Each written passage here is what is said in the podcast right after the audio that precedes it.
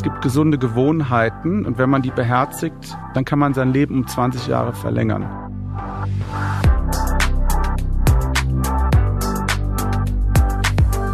Willkommen zu Smarter Leben. Ich bin Lenne Kafka und diesmal spreche ich mit meinem Kollegen, dem Medizinjournalisten Jörg Blech.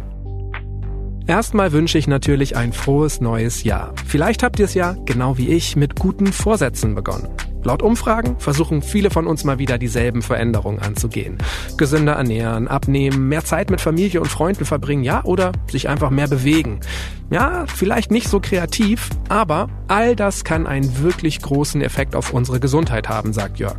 Er ist der Langlebigkeitsexperte des Spiegel und hat mit seinem aktuellen Buch Masterplan Gesundheit mal wieder einen Bestseller geschrieben. Darin erklärt er, warum viele unserer Krankheiten gar nicht vorherbestimmt sind und wie wichtig es ist, die Bedürfnisse des eigenen Körpers zu achten. Übrigens, selbst unaufwendige Verhaltensänderungen wirken sich oft positiv aus. Was wir also brauchen, um länger gesund zu bleiben und welche konkreten Vorsätze fürs neue Jahr einen großen Effekt auf unsere Gesundheit haben, das besprechen wir in dieser Folge. Jörg, wie gesund wir durchs Leben kommen, ist nur zu 20 Prozent durch unsere Gene vorbestimmt, zu 30 Prozent durch die Umwelt und den Rest haben wir angeblich selbst in der Hand. Das sind Zahlen, die jeder Motivationscoach lieben wird. Wie kommen die denn zustande? Ja, das sind epidemiologische Studien, wo man einfach schaut, warum werden Menschen krank und wie können wir umgekehrt die Krankheiten vermeiden. Und da sieht man eben, vieles lässt sich vermeiden und es zeigt eben, dass man selbst ja bei scheinbar schlechten Genen immer noch sehr viel bewirken kann. Ich glaube auch, dass die Gene überschätzt werden. Es gibt ja diesen Karlauer von den Ärzten, wenn man zum Arzt geht und man sagt, ja, was kann ich eigentlich machen, um lange zu leben und lange gesund zu bleiben, dann sagen die, ja, suchen sich ihre Eltern sorgfältig aus. Und da schwingt immer mit, dass wir sehr viel erben und die Forschung zeigt, aber dem ist nicht so. Und gerade sehr häufige Krankheiten wie Herz-Kreislauf-Erkrankungen lassen sich zu 80 Prozent vermeiden oder im Leben sehr weit nach hinten schieben, wenn man gewisse Regeln in seinem Lebensstil beherzigt. Ein anderes Beispiel ist der Alterszucker Typ 2 Diabetes. Da ist es auch so, dass ungefähr 90 Prozent der Krankheitsfälle, die es gibt, vermeidbar wären, wenn die Leute sich gesünder verhalten würden. Okay, also es gibt wirklich chronische Krankheiten, bei denen der Lebensstil ganz entscheidend ist. Als Kernproblem in deinem Buch benennst du auch, dass wir oft gegen die Bedürfnisse des Körpers leben. Warum tun wir das? Haben wir verlernt, die Signale unseres Körpers zu deuten? Ich glaube, dass viele Menschen gar nicht wissen, was die Bedürfnisse des Körpers sind. Und unser Körper ist ja im Grunde eine biologische Maschine, eine ganz tolle Maschine, die haben wir geschenkt bekommen von unseren Eltern. Jeder hat eine ganz einzigartige Ausfertigung, aber wir haben keine Bedienungsanleitung bekommen. Wir wissen gar nicht genau in vielen Fällen, wie wir diese Maschine richtig bedienen sollen. Und äh, daraus resultiert, dass man sie eben falsch bedient und dadurch die Laufzeit der Maschine verkürzt und ähm, man sorgt auch dafür, unbewusst und unwissend, dass es früher Probleme gibt, also sprich in diesem Falle Erkrankungen und die wären eigentlich vermeidbar, wenn man die Bedürfnisse des Körpers erkennen würde, dann könnte man sie ihm auch erfüllen. Wir Menschen neigen ja dazu, dass wir denken, wir machen alles besser als die anderen. Wie erkenne ich denn, ob mich das wirklich auch selber betrifft? Reicht da der Blick in den Spiegel? Muss ich zum Check-up beim Arzt? Gibt es Fragen, die ich mir stellen sollte? Es hängt auch vom Alter ab, aber ich glaube, so mit 40, Mitte 50 kann man sich mal fragen, bin ich eigentlich noch gut im Strumpf? Und dann in diesem Alter kann man auch wirklich eine Weiche stellen. Und man kann zum Beispiel sich überlegen, wie sieht's mit meinem Körpergewicht aus? Also ein leichtes Übergewicht ist kein Problem, aber eine Adipositas, also BMI von 30 oder mehr, ist schon ein Signal, wo man sagen kann, da sollte man etwas dran ändern. Man kann sich auch mal fragen, wie oft gehe ich eigentlich spazieren? Wie viel körperliche Bewegung bekomme ich? Und empfohlen werden ja 150 Minuten in der Woche mindestens. Wahr ist aber auch, das ist keine Schwelle, die man erreichen muss, sondern jeder Schritt lohnt sich schon. Und es ist zum Beispiel auch schon hilfreich, am Tag 10 bis 11 Minuten sich zu ertüchtigen. Aber deine Frage war ja, wo kann ich eigentlich das festmachen, wie es mir geht? Erstmal selber sich betrachten, wie viel Bewegung kriege ich eigentlich noch? Wie ernähre ich mich? Das spiegelt sich ja ein Stück weit dann im Körpergewicht wieder. Bei einer guten Ärztin oder einem guten Arzt wird man ja auch ganz oft den Ratschlag hören, leben Sie gesund, achten Sie auf Ihren Körper. Und dieser Ratschlag ist eben nicht banal, sondern sein Verhalten wirklich zu verändern, kann dazu führen, dass man für seine eigene Gesunderhaltung mehr tun kann als ein Arzt oder eine Ärztin. Das heißt, dieser scheinbar banale Rat, den sollte man befolgen, weil er wirklich einen fundamentalen Unterschied machen kann, wie gesund man ist und vor allen Dingen auch, wie lange man leben wird. Okay, also egal was wir machen, es zahlt sich auf unsere Lebenswahrscheinlichkeit aus, auf unsere Gesundheit, auf unser Wohlbefinden. Männer haben eine geringere Lebenserwartung als Frauen. Das weiß ich schon lange. Was mir gar nicht so bewusst war, ist, dass das aber gar nicht biologisch vorbestimmt ist. Was machen denn viele von uns Männern? Wir sind beide Männer. Was machen wir denn schlechter? Was machen wir oft falsch? Ja, wir verhalten uns eben anders als Frauen. Und dieser Unterschied, dass Frauen länger leben, findet sich in fast jeder Gesellschaft. Und der ist so stark verbreitet, dieser Unterschied, dass die Forscher auch gedacht haben, das muss eine biologische Ursache haben. Wenn man aber sich jetzt genau das anschaut, sieht man, Männer sind von Natur aus, von Biologie aus eben nicht dazu verdammt, früher zu sterben, sofern sie sich so verhalten wie Frauen. Da gab es interessante Studien, zum Beispiel in Klöstern, da hat man Mönche untersucht und Nonnen, die ja in einer sehr ähnlichen Umwelt leben. Und da hat man gesehen, der Unterschied in der Lebenserwartung verschwindet da fast, da bleibt nur noch ein Jährchen übrig. Und ich war auf Sardinien in einem Bergdorf unterwegs. Da werden die Männer steinalt und interessanterweise werden sie genauso alt wie die Frauen.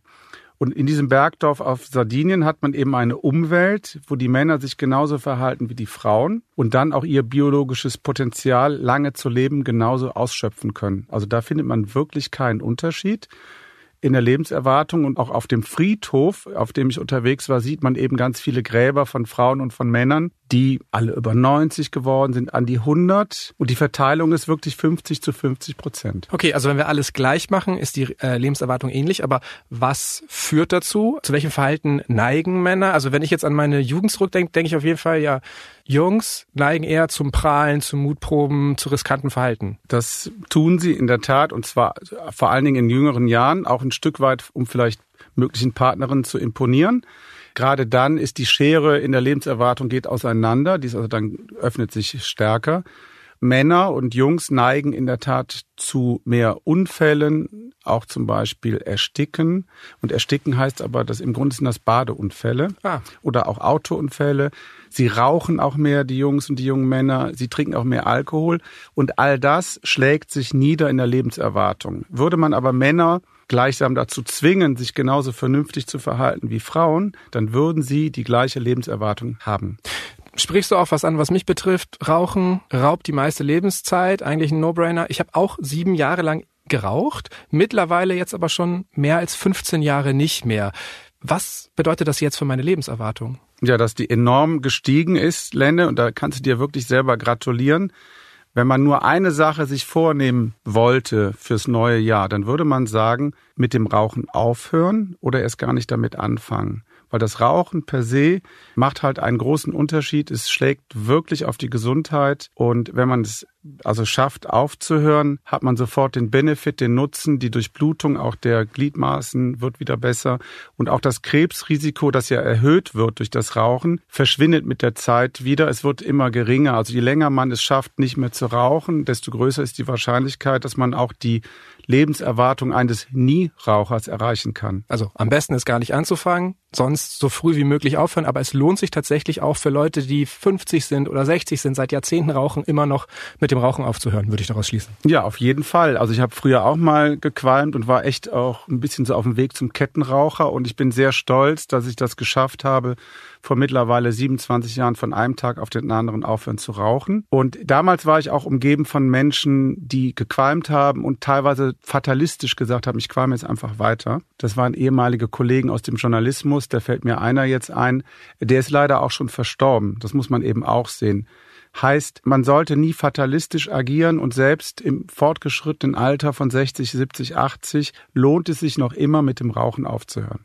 Du hast es schon angedeutet, Bewegung ist wichtig. In Bezug auf unsere Gesundheit ist sie für dich sogar ein Zaubermittel. Das schreibst du so in deinem Buch, denn sie hilft eben nicht nur bei chronischen Krankheiten, sondern sie bewahrt uns auch davor, überhaupt erst schwerwiegend zu erkranken. Welche positiven Effekte können wir uns denn ganz konkret davon erhoffen? Ja, wenn ich Zucker im Blut habe, Und wenn ich zu viel davon habe, ist das ja schlecht. Das kann mit der Zeit Diabetes mellitus Typ 2 auslösen. Also wenn ich quasi überzuckert bin. Und jetzt gibt es eine Möglichkeit, den Zucker abzubauen.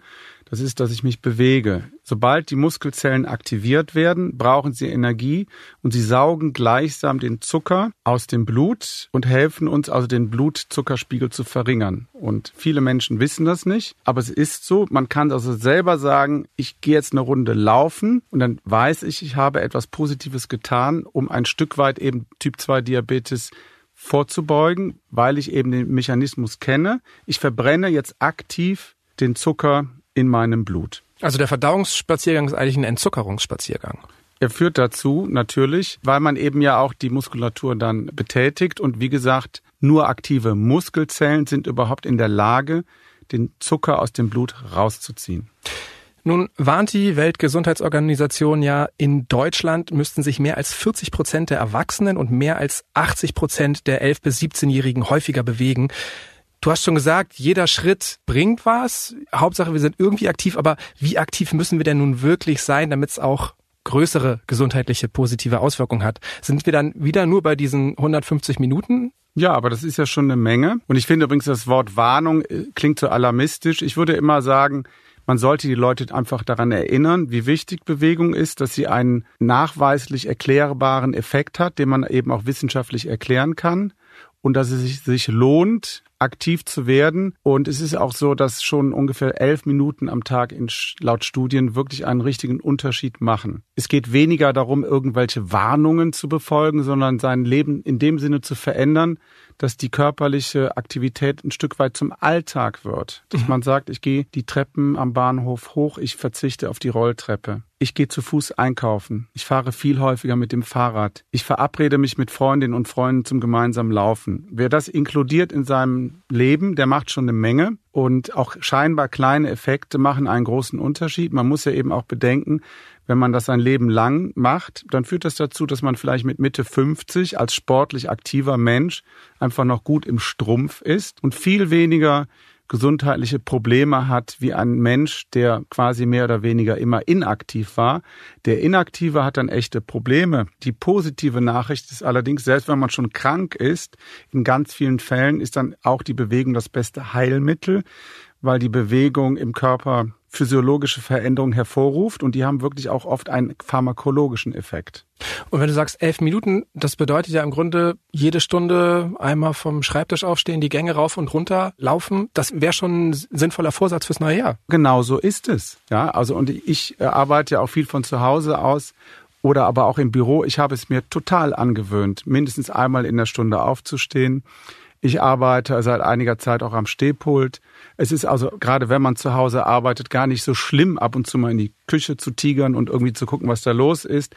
Es ist einfach gut, immer wieder aufzustehen, dynamisch zu arbeiten und nicht stundenlang quasi so festgefroren zu sitzen in einem Schreibtischstuhl. Wenn man zum Beispiel telefoniert, kann man sagen oder kommuniziert, ich mache das im Stehen. Ich habe mir auch seit einiger Zeit angewöhnt, unsere Teams-Konferenzen, die wir ja haben, immer im Stehen zu machen fühle mich dann präsenter und ich hoffe, ich wirke dann auch präsenter. Okay, hat noch einen positiven Nebeneffekt und es ist auch eine einfache Routine, ne? Es ist miteinander verknüpft. Ja.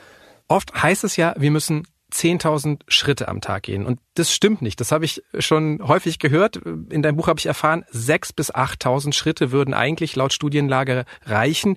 Wieso setzt sich diese Erkenntnis nicht durch? Wir machen uns doch eigentlich gerne bequem. Ja, also 10.000 Schritte zu laufen ist ja erstmal sehr gesund. Aber auch da gibt es so einen Mythos, der wabert durch die Gegend. Das heißt ja, ich muss mindestens diese 10.000 Schritte schaffen. Und offenbar geht diese magische Zahl von 10.000 zurück auf einen Hersteller in Japan, der hat so Schrittzähler vermarkten wollen und die haben sich das im Grunde mehr oder weniger ausgedacht. Die meinten, sagen wir mal, machen wir am Tag 10.000 Schritte und so hat sich das festgesetzt. Natürlich ist es gut, 10.000 Schritte zu machen, 12.000 Schritte ist noch besser, aber eben Studien zeigen, 8.000 Schritte, 6.000 Schritte machen auch schon einen spürbaren Unterschied und genau darum geht es. Wir sollen eigentlich in Bewegung kommen.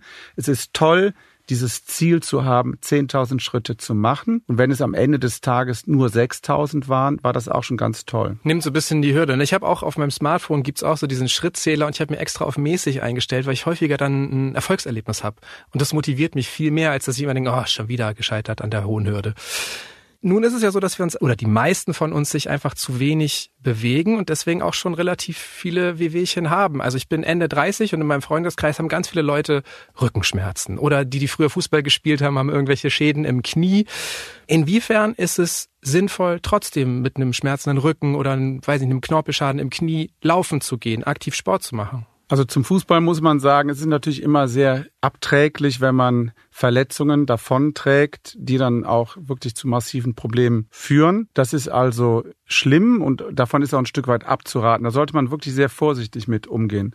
Wenn man aber jetzt sagt, man hat ein intaktes Knie, das aber schmerzt, weil altersbedingt der Knorpel etwas weniger wird, dann ist es trotzdem das Beste, das Knie in Bewegung zu halten. Es ist auch übrigens sehr vernünftig zu versuchen, Körpergewicht zu verlieren. Und auch nach einer Verletzung durch den Fußball sollte man natürlich versuchen, das Knie in Bewegung zu halten, weil durch die Bewegung entsteht Gelenkschmiere und die tut dem Gelenk gut, verhindert auch ein Stück weit die Schmerzen. Und man hat auch Hinweise gefunden, dass sich durch die Bewegung wieder Stammzellen bilden können, die den Knorpel ein Stück weit regenerieren. Also es gibt ja Zellen im Knorpel, die bilden dann diese extrazelluläre Matrix, also die wabbelige Masse. Diese Zellen scheinen davon zu profitieren, dass man sich bewegt. Da gibt es auch sehr spannende Untersuchungen. Und deswegen, selbst wenn man gewisse Schmerzen hat, sollte man versuchen, in Bewegung zu bleiben, bei Knien vielleicht in Rücksprache mit einem Arzt oder mit einer Ärztin. Und wenn wir jetzt zu den Rückenschmerzen kommen, die kommen ja meistens eben nicht dadurch, dass irgendeine Bandscheibe kaputt wäre, sondern in aller Regel sind es muskuläre Verspannungen, die zu diesen Problemen führen. Und früher hat man immer gesagt, die Leute, wenn man einen Hexenschuss hat, ab ins Bett, kuriert euch erstmal aus. Und mittlerweile ist man davon abgerückt. Es gibt so, ein, so wirklich so einen Wandel weg von der Schonung zur Aktivität, weil man gesehen hat, wenn man zu passiv ist, werden die Rückenschmerzen eher noch schlimmer. Und wenn man anfängt, sich zu bewegen, so gut es geht, ist das gut für den Rücken. Die Schmerzen werden mit der Zeit verschwinden. Und ganz entscheidend ist eben auch die Erkenntnis, auch wenn der Rücken weh tut, wird man ihm durch die zusätzliche Bewegung keinen größeren Schaden zufügen. Das sagen mittlerweile die Fachleute und äh, sie warnen also davor, sich so in so ein Katastrophenszenario zurückzuziehen, nach dem Motto, ich habe einen Hexenschuss, ich werde nie wieder richtig laufen können. Ich rede da aus Erfahrung. Ich hatte auch einige schlimme äh, Hexenschusserfahrungen. Das war also sehr unangenehm. Aber ich beherzige es dann auch, dass ich einfach sage, so gut es geht, werde ich wieder aktiv. Und was mich freut, im Laufe der Zeit sind auch die Rückenprobleme, die ich habe, immer weniger geworden. Mhm. Also es ist gar nicht so wahrscheinlich, dass wir etwas verschleißen, sondern es kann tatsächlich eher zur Heilung führen. Auch Krafttraining hält uns angeblich jung. Nicht nur körperlich, sondern auch geistig. Was haben dann jetzt dicke Armmuskeln oder ein Sixpack mit meiner Denkfähigkeit zu tun? Ja, in den Muskeln, wenn sie aktiv werden, entstehen sogenannte Botenstoffe, das sind Myokine, und die haben eben auch einen guten Effekt auf das Gehirn. Also die Muskulatur ist auch ein großes Organ, das im Stoffwechsel einen wichtigen Einfluss hat. Zum Beispiel werden diese Myokine gebildet und die sorgen eben dafür, dass es auch im Gehirn alles gut läuft. Und das zeigt eben auch die Muskelkraft die Geisteskraft sind auch physiologisch miteinander verbunden. Und das sollte man nicht außer Acht lassen. Wenn man allerdings jetzt über das Krafttraining spricht, ist auch ein ganz wichtiger Effekt vor allen Dingen erstmal, dass es lebensverlängernd ist. Also man sagt ja, man soll sich bewegen, 150 Minuten ungefähr, idealerweise noch ein bisschen mehr in der Woche, so dieses Ausdauertraining. Und zusätzlich sollte man idealerweise an ein, zwei oder drei Tagen in der Woche Muskeltraining machen, also richtiges Krafttraining. Das hat nämlich den Vorteil, dass man die Muskulatur sich erhält. Die Muskulatur hat die Tendenz im Alter zu schrumpfen. Das ist aber eben kein Schicksal, sondern wir können da ein Stück weit gegen anarbeiten und dann eben auch den Muskelschwund in seiner pathologischen Ausprägung, die sogenannte Sarkopenie, verhindern. Also das heißt, die Leute, die sich jahrelang nicht bewegen und kaum ein Training haben, haben wirklich so eine Muskelverschmächtigung. Und dann fehlen auch die Botenstoffe, damit es dem Gehirn gut geht. Und wenn man dann wieder anfängt zu trainieren, wird man wieder kräftiger. Man hat wieder eine größere Teilhabe am Leben. Man korrigiert den Stoffwechsel in Richtung gut, weil man zum Beispiel auch Zuckerkrankheit bekämpfen hat. Und man versorgt sich mit Botenstoffen, die auch dem Gehirn helfen. Krafttraining hört sich für, gerade für Leute, die nicht so viel Sport treiben, oft so ein bisschen unsexy an. Es fühlt sich an wie Pumpen im Fitnessstudio. Es geht aber auch mit Körpereigengewichtsübungen zu Hause. Das wäre genauso sinnvoll. Ja, genau. Also keiner muss jetzt hier wirklich äh, Arnold Schwarzenegger werden oder vergleichbar, sondern es geht einfach mal darum, auch damit anzufangen. Also was ich zum Beispiel konkret mache, ich gehe ganz langsam schon auf die 60 zu. Ich mache regelmäßig Liegestützen, mache Übungen für die Achillesferse, Kniebeugen, also ganz banal. Früher habe ich da ein bisschen drüber gesportet. Jetzt, wenn ich mit meinem Freund joggen gehe, machen wir eigentlich immer so ein paar Übungen. Und das verhütet wirklich auch ähm, Schmerzen, wie zum Beispiel Rückenschmerzen und Verspannungen. Und es reicht eben auch schon, um einen Effekt zu haben. Ja, also mhm. keiner muss jetzt mit dicken Muckis durch die Gegend laufen, aber die Kunst ist einfach damit mal anzufangen und das sind dann vielleicht in der Woche drei mal zehn Minuten, in denen man sich um die wichtigsten Muskelpartien kümmert. Wollte ich gerade fragen. Es hört sich auch so an, als ob es wichtiger ist, so den ganzen Körper ähm, zu beachten und nicht nur eine Muskelpartie jetzt besonders äh, herauszubilden quasi. Ja, das stimmt, Lena. Aber es gibt ja auch wirklich Menschen, die vielleicht seit 40 Jahren keine Liegestütze mehr gemacht haben. Ja. Die können auch, also von einem gewissen Alter an, ihre Enkelkinder nicht mehr hochheben. Die können keinen Kasten Wasser, das Treppenhaus hochheben. Und wenn dann Menschen auch noch älter sind und vielleicht ins Seniorenheim kommen, dann sind sie noch inaktiver. Sie werden dazu verdammt viel auch auf ihrem Zimmer zu sitzen und plötzlich wird man dann bettlägerig. Das heißt, man kann eigentlich nur vom Bett aus leben. Man weiß eben, viele Menschen, die bettlägerig sind, denken selber, ja, das ist eine unausweichliche Folge meines Alters. Ja, das ist der Alterungsprozess. Aber sie verkennen das, weil es ist eben nicht so. Es ist eigentlich die Folge, dass sie 40, 50 Jahre lang sich nie um ihre Muskulatur gekümmert haben, niemals noch mehr Liegestützen gemacht haben. Und ich sage das auch schon mal im Bekanntenkreis, ja, mach mal ein paar Übungen, heißt ja, wieso in, in meinem Alter mache ich das nicht mehr?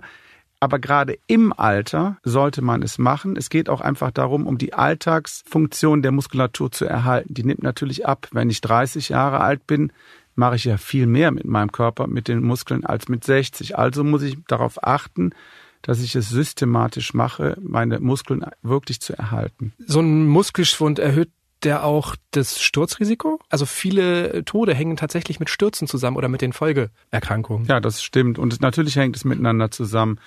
Weil derjenige, der Muskelschwund hat, hat sich ja offenbar auch nur ganz wenig bewegt. Also ihm fehlt einerseits so die Muskelkraft und nur wenn ich die Muskeln trainiere, trainiere ich auch mein Knochengerüst. Also auch die Knochendichte wird unweigerlich besser und stärker, wenn ich die Muskulatur trainiere. Im umgekehrten Fall, wenn ich kein Training hatte, neigen auch die Knochen eher zu Brüchen und die Motorik wird ja auch nicht mehr geschult. Also die Trittsicherheit geht verloren mit der Zeit und deswegen ist es natürlich klar, wenn ich körperlich nicht mehr so stabil bin, ich bin von den Muskeln sehr schwach, ich habe Schwierigkeiten, mich zu bewegen, dann muss das Gehirn auch mehr koordinieren ist stärker angestrengt und dann neige ich dann eher zu stürzen und dann falle ich und habe Knochen, die eben auch nicht trainiert worden sind. Also auch wirklich jetzt die Knochensubstanz ist etwas verdünnt, weil sie nicht mehr richtig gefordert war in den letzten Jahrzehnten. Und dann steigt natürlich die Gefahr eines Knochenbruchs, der dann gerade bei alten Menschen schlimme Folgen haben kann, weil sie dann erst recht immobil werden. Dann müssen sie ins Krankenhaus, können sich nicht bewegen. Und von einem gewissen Alter ist es natürlich ganz schlecht, zur Bettruhe verdammt zu sein, das ist dann so, als ob man sich wieder ein paar Jahre überhaupt nicht bewegt hätte. Man müsste dann eben wirklich darauf achten, dass man sich systematisch wieder auftrainiert, um die Folgen dieser mehrwöchigen Bettruhe, die man vielleicht im Krankenhaus hatte, zu überwinden. Wenn wir jetzt hier gerade schon über Risiken und Gefahren reden, müssen wir auch nochmal über das Herz-Kreislauf-System sprechen. Du hast schon gesagt, 80 Prozent der Erkrankungen könnten durch den Lebensstil vermieden oder verzögert werden. Ungefähr 30 Prozent der in Deutschland lebenden Menschen werden daran sterben.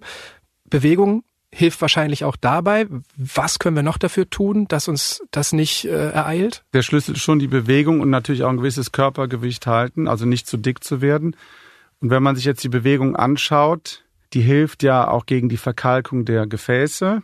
Die, die Verkalkung der Gefäße sorgt natürlich eben auch für Schlaganfälle und Herzinfarkte. Und man weiß auch umgekehrt, dass das Herz sich ein Stück weit verjüngen kann, indem man trainiert. Also einerseits gibt es im Herzen Herzmuskelzellen, das sind nicht sehr viele, aber man hat jetzt in Studien gesehen, durch körperliche Aktivität kann man die Zahl der Neubildung etwas erhöhen.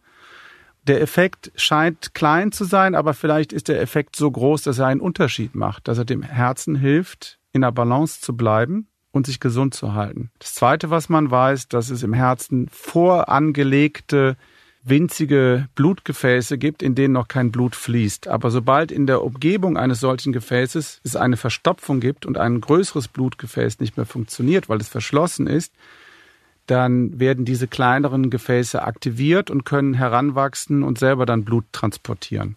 Also man hat wirklich, das finde ich auch sehr motivierend, die Erkenntnis, dass die Bewegung wirklich nachweislich etwas verändert. Und man kann sich auch so ein bisschen vorstellen, warum das jetzt gut ist. Aber ganz entscheidend ist eben bei Herz-Kreislauf-Erkrankungen, dass man von früh an darauf achtet, eben kein Übergewicht zu haben und sich regelmäßig zu bewegen. Das sind die klassischen Risikofaktoren. Und damit kann man ja auch ähm, Diabetes vorbeugen, weil Diabetes führt dann eben auch oft wieder zu äh, Herzinfarktproblemen später. Also das ist, eine ist halt so, alles hängt miteinander zusammen, aber die positive Nachricht, durch ganz wenige Lebensstiländerungen, also vor allen Dingen aufs Gewicht achten, sich vernünftig ernähren und regelmäßig körperliche Aktivität zu haben, durch diese wenigen Sachen kann ich ganz viele Probleme, medizinische Probleme auf einen Schlag vorbeugen oder vielleicht sogar ganz verhindern. Und der vierte Schritt ist oft schon viel leichter als der erste. Ne? Also es fühlt sich zwar immer erst anstrengend an, aber was ja auch zu weit gehört, ist, wenn man es erstmal macht, auch regelmäßig, es fühlt sich ja echt auch besser an.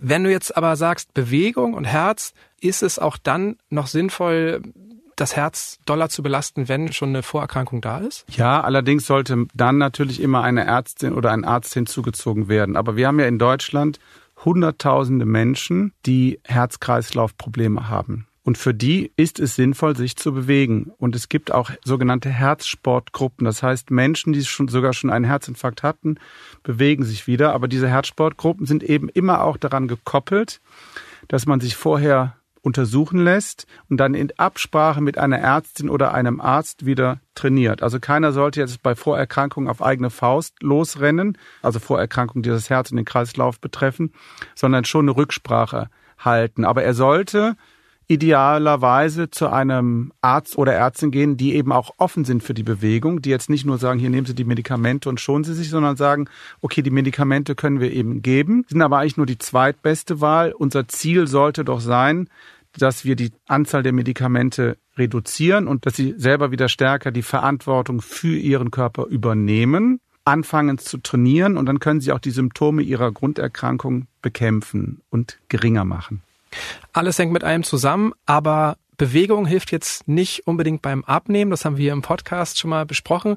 Diäten sind sogar kontraproduktiv. Du empfiehlst das Intervallfasten, aber nicht in der strengen 16 zu 8 Methode, sondern in der 14 zu 10 Variante. Also man kann 10 Stunden am Tag essen, dann 14 Stunden fasten, am nächsten Tag wieder dasselbe. Wieso hilft das besser als Diäten? Ich glaube, das Intervallfasten ist halt leicht einzuhalten, weil im Grunde heißt es von einer gewissen Uhrzeit an Abend esse ich nichts mehr. Und dann zwingt man den Körper zu seinem Glück. Der Verdauungstrakt kann sich auch mal entspannen, der kann seine Arbeit zu Ende führen und ganz entscheidend ist dann, dass man, wenn man morgens nüchtern aufwacht und nüchtern ist, dass der Körper dann anfängt, eben die Fettreserven auch zu verbrauchen. Und dadurch hat man diesen Abnehmeffekt. Und ich empfehle das ja vor allen Dingen mit Leuten, die jetzt übergewichtig sind, also starkes Übergewicht haben. Wenn man leichtes Übergewicht hat, man muss jetzt ja nicht immer Intervallfasten machen, aber man sieht, okay, ich habe hier echt ein paar Kilo zu viel, die würde ich mal gerne loswerden, so vier, fünf Kilo, dann kann ich das nur sehr empfehlen, weil ich glaube, es ist halt sehr leicht durchzuhalten. Und man merkt auch nach einer Zeit, dass es einem besser geht. Und unser Problem ist ja, dass wir den ganzen Tag hindurch futtern. Das ist so eine Art metabolischer Jetlag. Also der Körper kommt völlig durcheinander, weil wir permanent Sachen einwerfen, auch wenn es also abends vom Fernseher und morgens wieder und der Körper kommt nicht mehr zur Ruhe.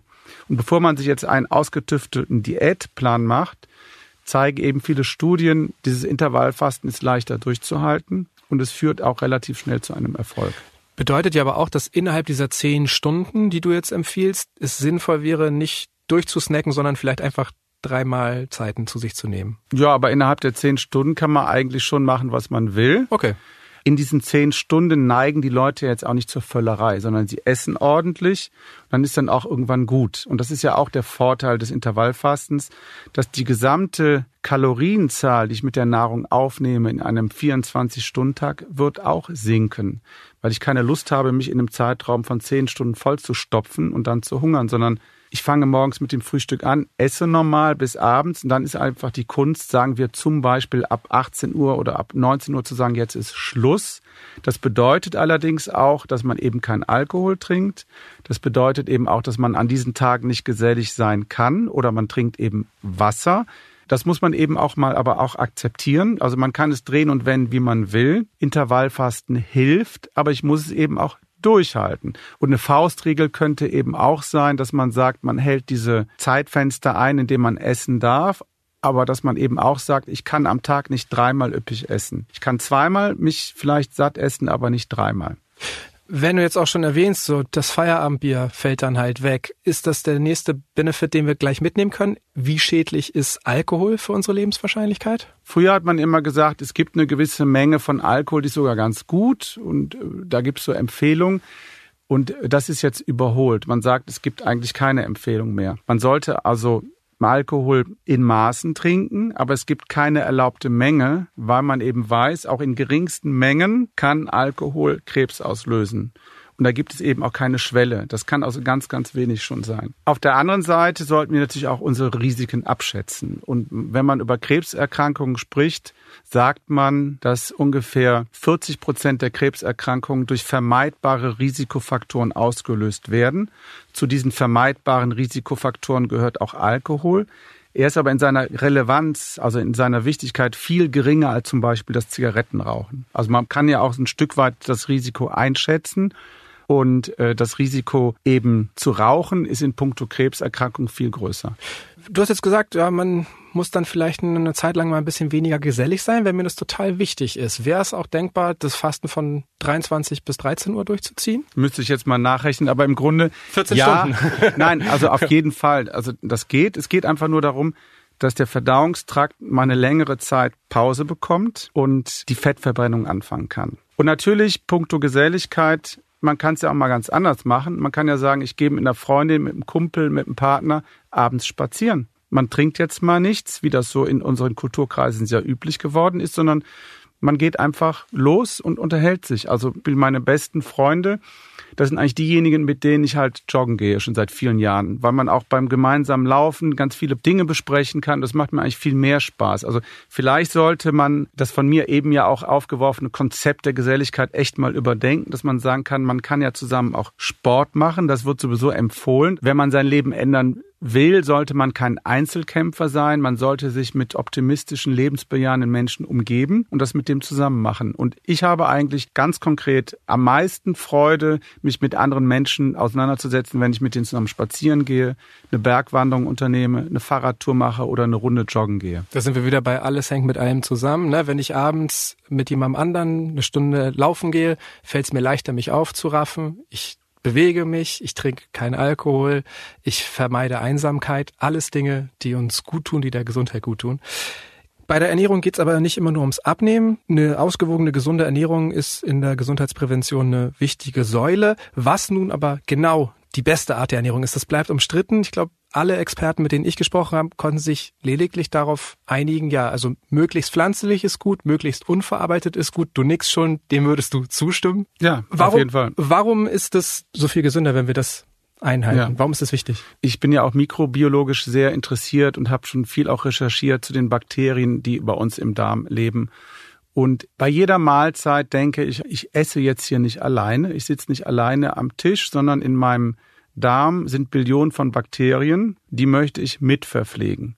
Und wenn man sich jetzt anschaut, was brauchen denn diese Bakterien, lautet die Antwort, das sind sogenannte Polysaccharide. Und Polysaccharide sind wieder die Bestandteile von Zellwänden von Pflanzen. Wir nennen das heutzutage Ballaststoffe. Und beim Wort Ballaststoff schwingt aber so ein bisschen mit, also einen Ballast brauchen wir gar nicht. Das hat man früher auch immer gedacht. Man hat gedacht, diese Ballaststoffe werden ja nicht verdaut. Die sind einfach nur da, damit man auch eine gewisse Menge bei der Verdauung hat und auch bei der Produktion der äh, Fäkalien, dass man so eine Art Trägermaterial hat. Das ist so die Ballaststoffe, die kommen oben rein und gehen unten wieder raus. Und jetzt weiß man, nein, nein, diese Ballaststoffe mit den Polysacchariden sind zwar für uns Menschen nicht zu verdauen, aber sehr wohl für unsere Bakterien. Die Bakterien haben wirklich ganz viele Verdauungsenzyme und können die Polysaccharide aufknacken. Daraus gewinnen sie Energie. Mit dieser Energie können die Bakterien leben und die Spaltprodukte sind oft Stoffe wie zum Beispiel kurzkettige Fettsäuren, die auf unseren Körper wie Balsam wirken. Unsere Darmzellen können zum Beispiel diese Stoffe dann verbrennen, verwerten. Die Stoffe gehen aber auch bei uns ins Blut und damit in den Körper und haben auch wichtige Aufgaben in unserem Stoffwechsel. Das heißt also, wir sollten unsere Bakterien gut versorgen. Unsere Bakterien würden Ballaststoffe, sprich Polysaccharide bevorzugen, die brauchen die. Und dann können auch die Bakterien ihre nützliche Aufgabe in unserem Körper optimal wahrnehmen. Du empfiehlst 30 Gramm am Tag. Was wären denn 30 Gramm Ballaststoffe in Lebensmitteln ausgedrückt? Ja, das wären zum Beispiel 300 Gramm Haferflocken, weil Haferflocken so 100 Gramm enthalten ungefähr 10 Gramm Ballaststoffe. Ist so eine ganze Schüssel voll ungefähr. Ja, das ist schon eine Menge. Also ich mache mir morgens immer 100 Gramm mhm. und komme dann schon mal auf so 10 Gramm Ballaststoffe. Und ansonsten sollte man möglichst viel Obst und Gemüse verzehren. Da sind eben auch Ballaststoffe drin. Immer, wie gesagt, dran denken, Ballaststoffe sind Polysaccharide. Die sind in den Zellwänden von Pflanzen vorhanden. Und alles, was wir zu uns nehmen, was eben pflanzliche Kost hat, hat dann eben meistens schon recht viel Ballaststoffe. Und so versuche ich auf diese Zahl zu kommen. Und ich ähm, neige eben jetzt auch dazu, dann eher mal Nüsse zu essen. Und Humus habe ich vor einiger Zeit entdeckt. Okay, Nüsse und Hülsenfrüchte, die sind aber auch wichtig für die Proteine, oder nicht? Gerade wenn man hauptsächlich pflanzlich sich ernähren will. Ja, aber Proteine sind natürlich auch wichtig. Aber auch wenn man jetzt sich vegetarisch oder vegan ernährt, dass man eine richtige Mangelernährung hätte in Deutschland, ist es auch sehr unwahrscheinlich. Also gerade bei vegetarisch das ist eigentlich kein Problem. Also man kommt schon auf seine Proteine. Unser Problem ist eigentlich in Deutschland, dass wir alle bevölkerungsweit eher überernährt sind. Also wir haben einfach, wir kriegen viel zu viel Kalorien. Wir leben in einer Umwelt, wo es sehr schwer ist, dem auszuweichen. Okay. Den pflanzlichen Part habe ich verstanden, also mehr Ballaststoffe, auch Nährstoffe, oft weniger Kalorien.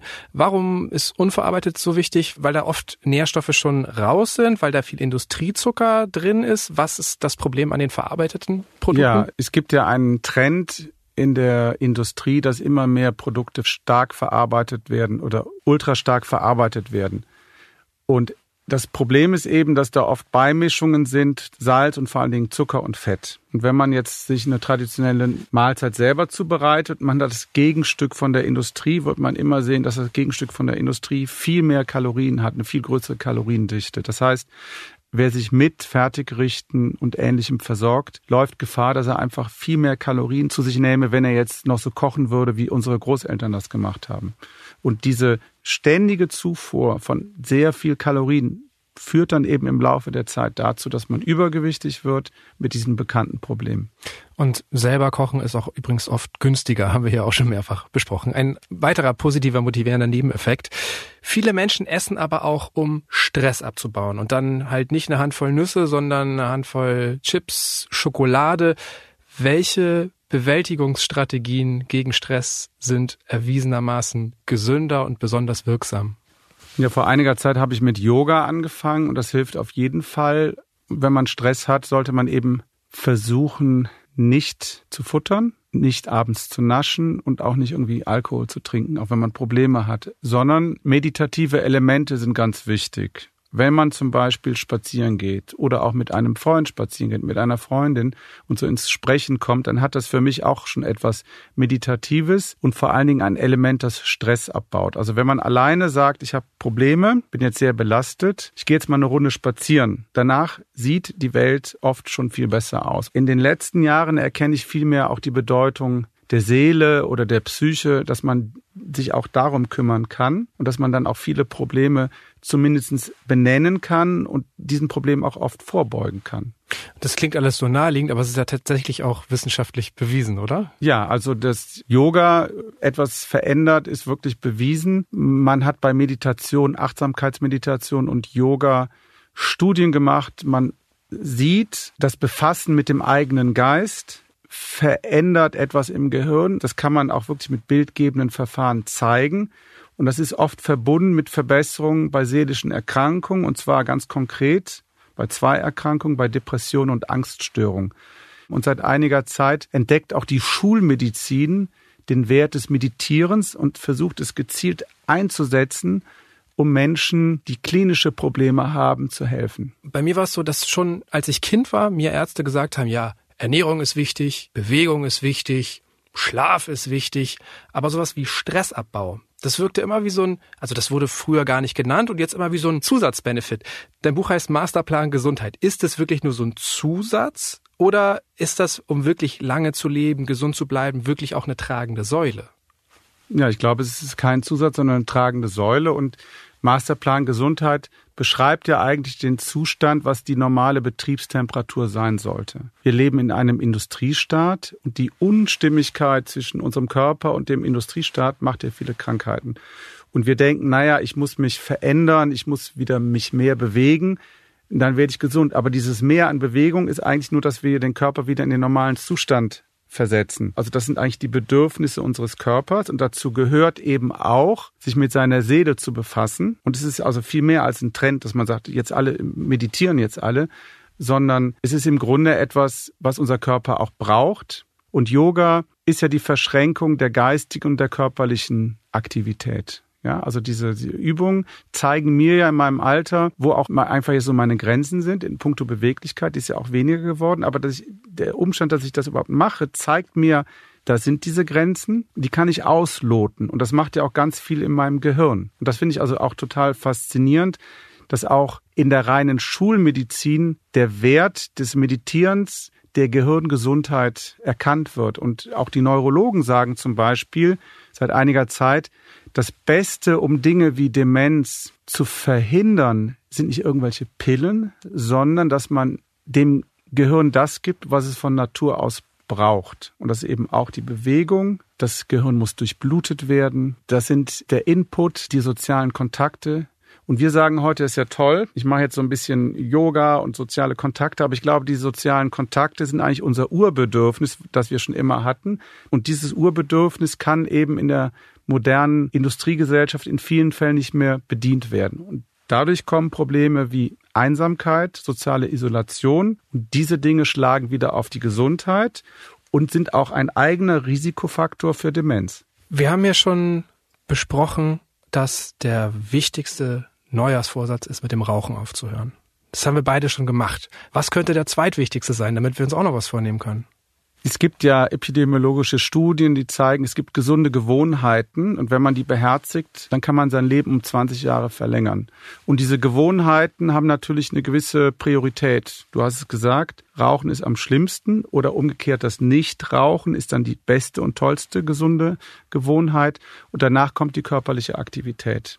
Da sieht man einfach, wenn man das übernimmt, hat man einen großen Benefit. Und was ist vielleicht so der Tipp für die Gesundheit der auch viel bringt, aber den wir gern noch übersehen oder vielleicht nicht ernst nehmen?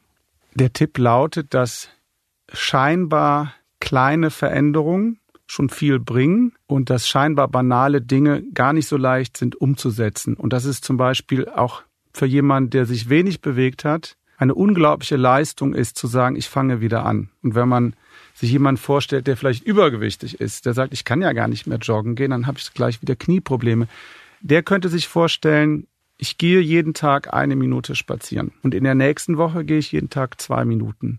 Und danach in der Woche jeden Tag vier Minuten. Und dann acht Minuten. Und dann 16 Minuten. Und dann 32 Minuten. Und wenn man bei 32 Minuten angekommen ist, ist das schon ganz schön viel. Und ich glaube, das ist die Kunst, dass man sich die Ziele nicht zu groß setzt, sondern sagt, also jeder Schritt lohnt sich, aber dass man dann eben auch ans Anfangen kommt. Und dass eben jeder anfangen oder eigentlich jeder anfangen kann. Und wenn man eben seine Anstrengungen ein paar Wochen lang immer nur verdoppelt, kommt man schon nach drei Monaten ans Ziel.